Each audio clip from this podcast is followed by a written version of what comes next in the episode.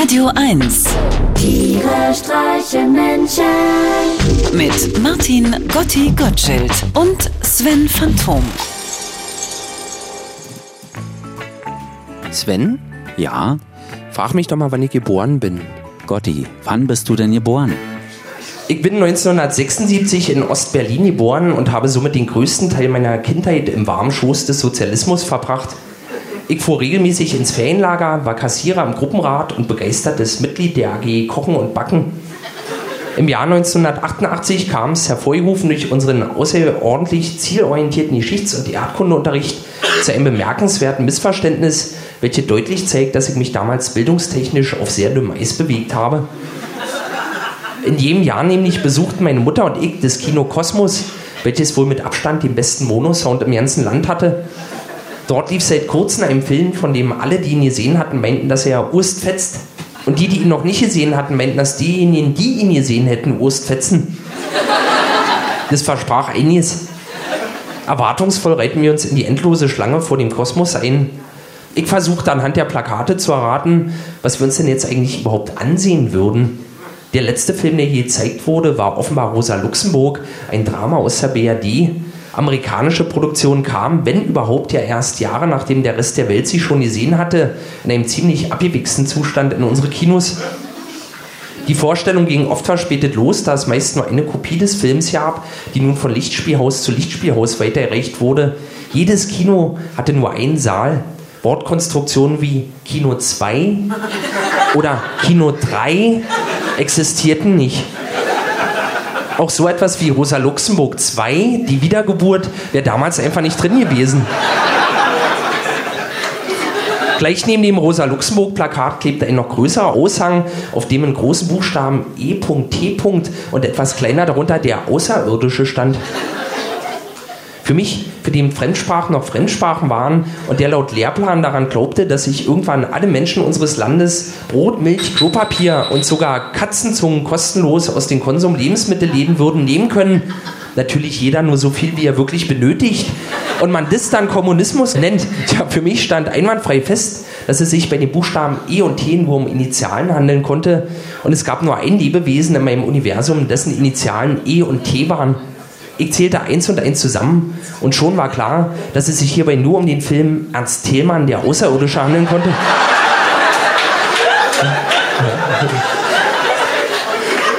Allerdings war Thälmann überhaupt nicht auf den Plakaten zu erkennen. Nur eine verwachsene, augenscheinlich bulimiekranke Schildkröte mit riesigen Basedoor-Augen.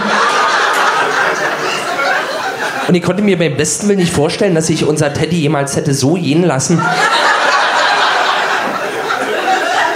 Irgendwann wurde ich aufgeklärt, dass E.T.IT ausgesprochen wird und es sich dabei um die englische Abkürzung für extraterrestrisch handelte, wobei das extra hier nicht etwa für zusätzlich oder umsonst stand, sondern vielmehr für außer.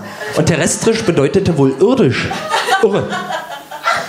Im Laufe des Films wuchs mir die verwachsene Schildkröte natürlich trotzdem ans Herz, wie sie so guckte und mit dem nackten Finger in alle möglichen Richtungen zeigte. Als man E.T. blass und fast erfroren aus dem Fluss zog und er ja nichts mehr sagte bzw. zeigte, also eigentlich zu überhaupt nichts mehr zu gebrauchen war, fand ich ihn allerdings auch schon wieder ziemlich abstoßend. Am Ende des Films hatte ich dennoch Tränen in den Augen. Mein außerirdischer Freund sollte für immer verschwinden. Klar, er hatte Heimweh und man wollte ihn sezieren. Aber wir zwei hätten so viel Spaß haben können. Und stundenlang Frauenperücken aufsetzen, BMX-Rad fahren, Blutsbruderschaft schließen, offene Wunden mit dem Finger schließen oder einfach nur im Dunkeln leuchten.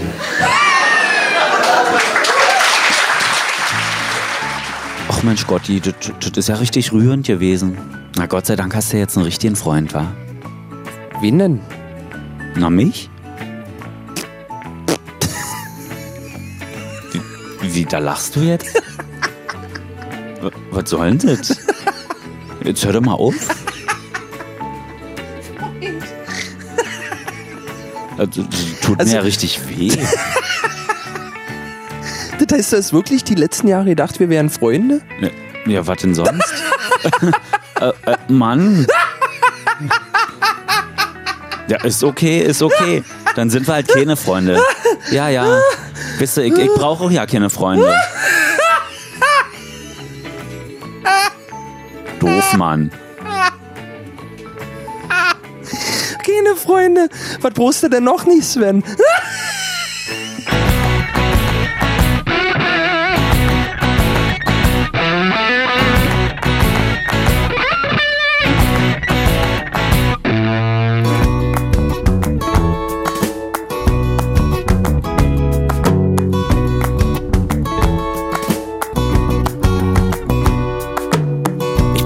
Keine Werbung in der Post.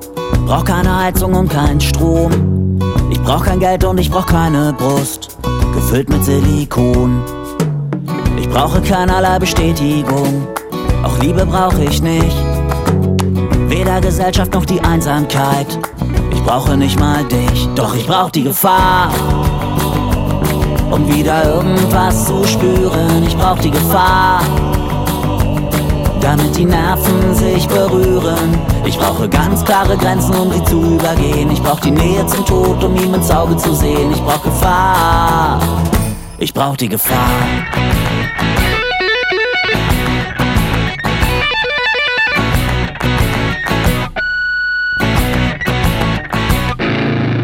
Ich such den Nervenkitzel jeden Tag in ungekanntem Maße.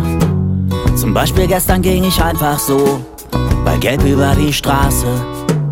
Ich trank aus einem offenen Tetrapack und hab vorher nicht dran gerochen. Und auf dem Alex hab ich einen vom Naturschutzbund angesprochen. Die Leute denken, ich bin wahnsinnig.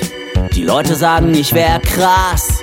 Denn wenn es regnet, geh ich vor die Tür und werde einfach nass, denn ich brauch die Gefahr. Um wieder irgendwas zu spüren, ich brauch die Gefahr damit die Nerven sich berühren. Ich brauche ganz klare Grenzen, um sie zu übergehen. Ich brauche die Nähe zum Tod, um ihm ins Auge zu sehen. Ich brauche Gefahr. Ich streichle manchmal Katzen, obwohl ich sie nicht kenne, klinge an fremden Türen, bevor ich schnell wegrenne. Ich hab mal einem Busfahrer die Zunge rausgestreckt und eine Briefmarke aus dem Automaten angeleckt. Einmal wäre ich fast falsch umgesprungen und beim U2-Konzert hab ich mal falsch mitgesungen. Denn ohne die Gefahr ist alles sinnlos und leer, denn ich spür gar nichts mehr. Ich brauch die Gefahr. Um wieder irgendwas zu fühlen, ich brauch die Gefahr um meine Emotionen aufzuwühlen.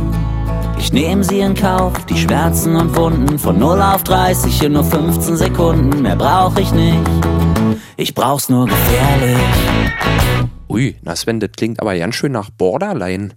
Meine Mutti sagt ja mal, bei Gefahr am besten Augen zu und Zunge raus. Tiere streichen Menschen. Jetzt auch als Podcast. Auf radio1.de und natürlich in der Radio 1 App.